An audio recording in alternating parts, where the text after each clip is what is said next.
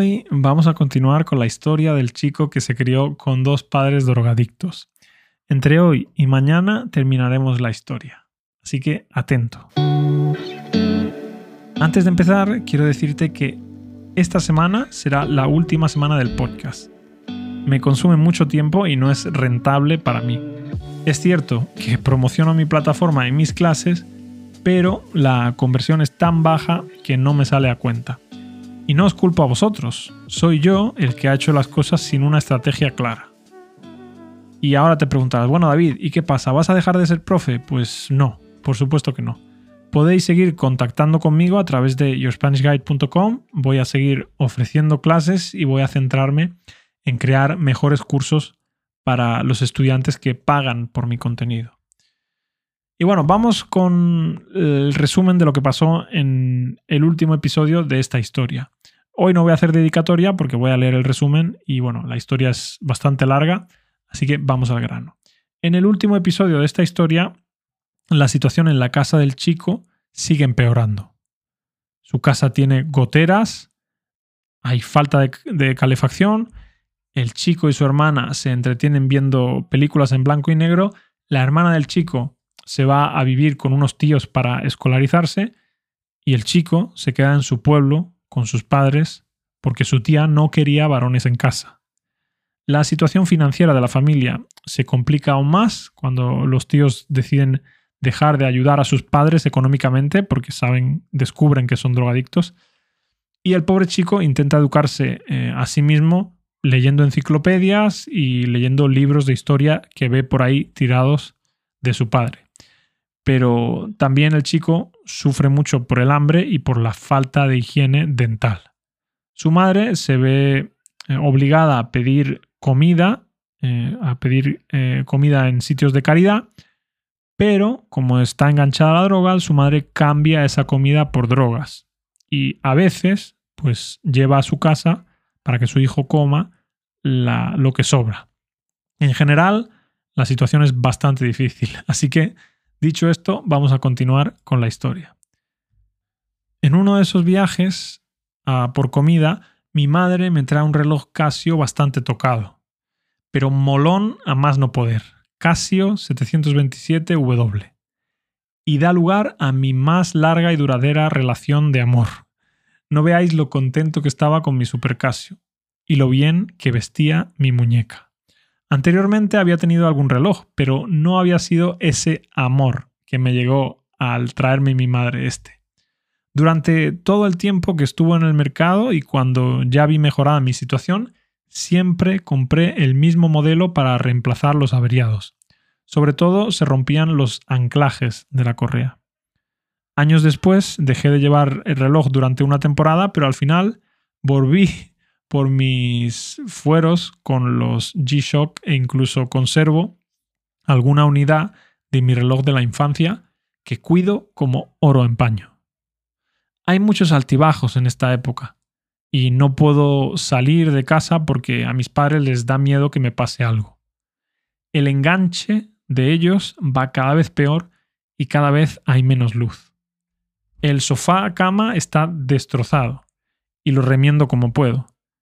La chimenea está atascada y tras enormes esfuerzos y bastante creatividad, logro desatascarla lo suficiente para que tire. Al final me harto y ante la amenaza de mi madre de vender mi bici, que nunca había usado, me planto y amenazo con dar la turra infinita si no me dejan salir de casa. Tenía prohibido salir sin ellos con 12, creo.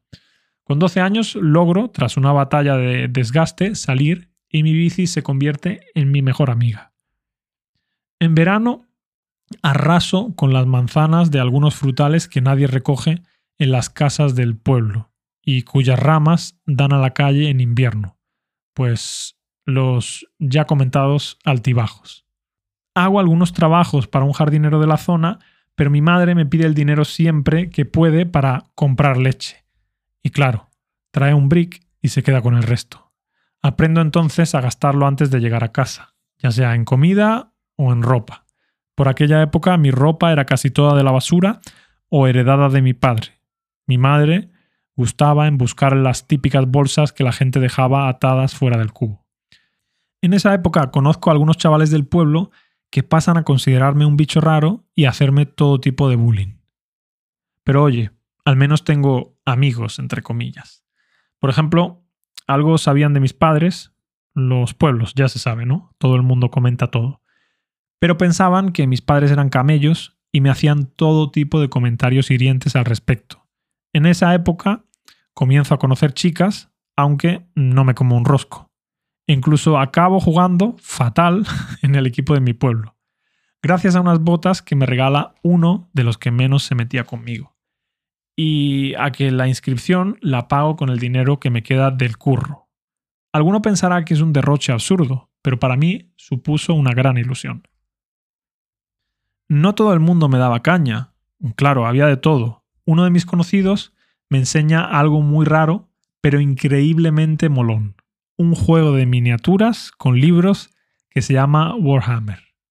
A mí me estalla la cabeza y les someto a todo tipo de interrogatorios sobre todo, sobre trasfondo, que es algo que realmente me fascina. Es tal mi insistencia con el tema que accede a dejarme los códex del caos y de los ángeles de muerte e incluso me regala un catálogo promocional de una tienda. Catálogo que guardo como mi más preciada posesión en aquella época y que hoy día todavía conservo. Durante la semana que tuve aquellos códex los leí y memoricé a conciencia y me prometí a mí mismo que algún día me haría un ejército. Cosa que, idiota de mí, comento a uno de los otros chicos del pueblo con los que mejor me llevaba, que no duda en reírse y decirme que a dónde voy, que no tengo un duro y que no voy a poder comprarme nada nunca. Pese a ser un comentario bastante acertado, recuerdo que me dolió bastante. Los días se suceden. Mis padres han pasado de no dejarme salir, no vaya a ser que me pase algo, a no preocuparse por dónde estoy prácticamente nunca disfruto de mi libertad dentro de mis limitadas capacidades. No tengo dinero para nada, prácticamente. Salgo con la bici. Cuando reúno algunas monedas me pego algún capricho de bajar a Villalba o a echarme unos futbolines con mis amigos, entre comillas, cuando voy al pueblo. La bici, de tanto usarla, se acaba averiando. Y yo voy aprendiendo a arreglarla, con dramáticos resultados en algunas ocasiones. La pobre cada vez tiene más achaques, pero al menos he logrado que mi madre no la venda. ¿Eres masoquista? ¿Por qué subes al pueblo? Bueno, os emito a los párrafos anteriores. Soy un preadolescente sin amigos, sin casi luz, sin comida, que necesita salir a la calle y relacionarse, aunque esas relaciones no le hagan ningún bien. Ahora lo veo con otros ojos. En aquella época simplemente esperaba que las cosas llegasen a mejorar. Como ya he comentado, pasa el tiempo y mis padres hablan a veces con la familia por teléfono.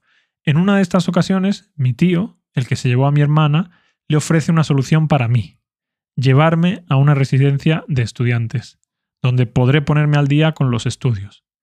Mi padre me pregunta si me interesa, y yo le digo que sí sin pensarlo. Quedamos en que me acercaré a Madrid el día X y yo pensaba que de ahí ya iría directo a la residencia.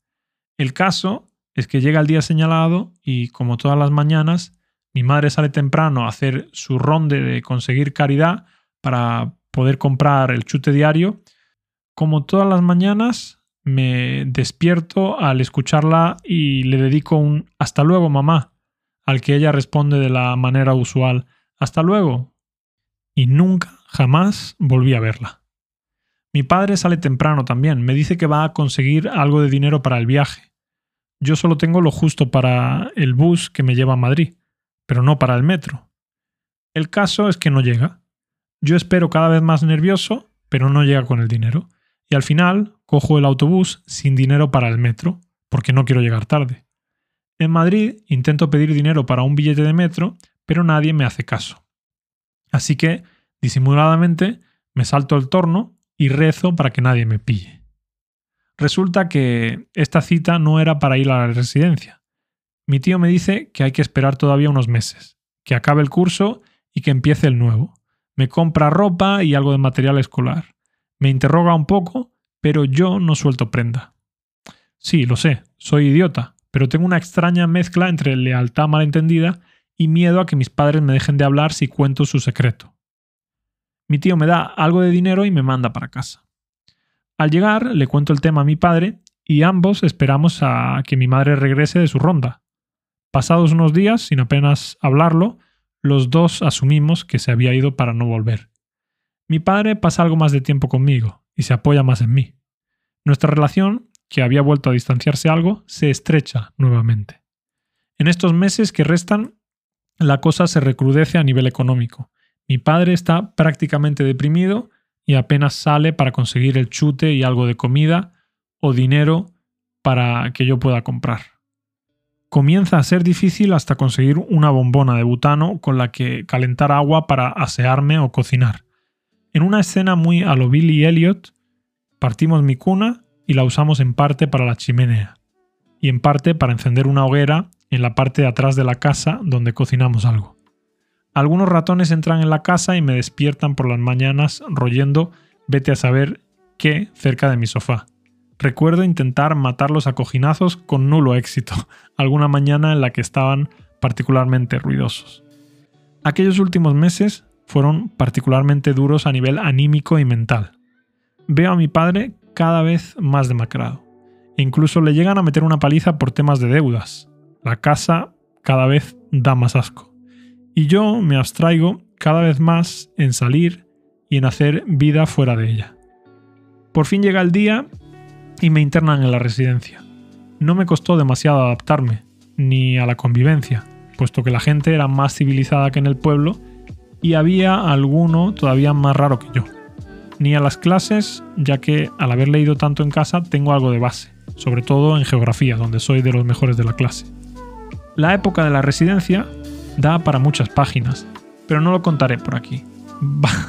Baste decir que espabilé mucho, que conocí por fin a alguna chica y que literalmente me salvó la vida. Bueno, lo vamos a dejar aquí. Eh, mañana continuamos y terminamos esta fascinante historia. Recuerda que mañana es el último episodio de este podcast.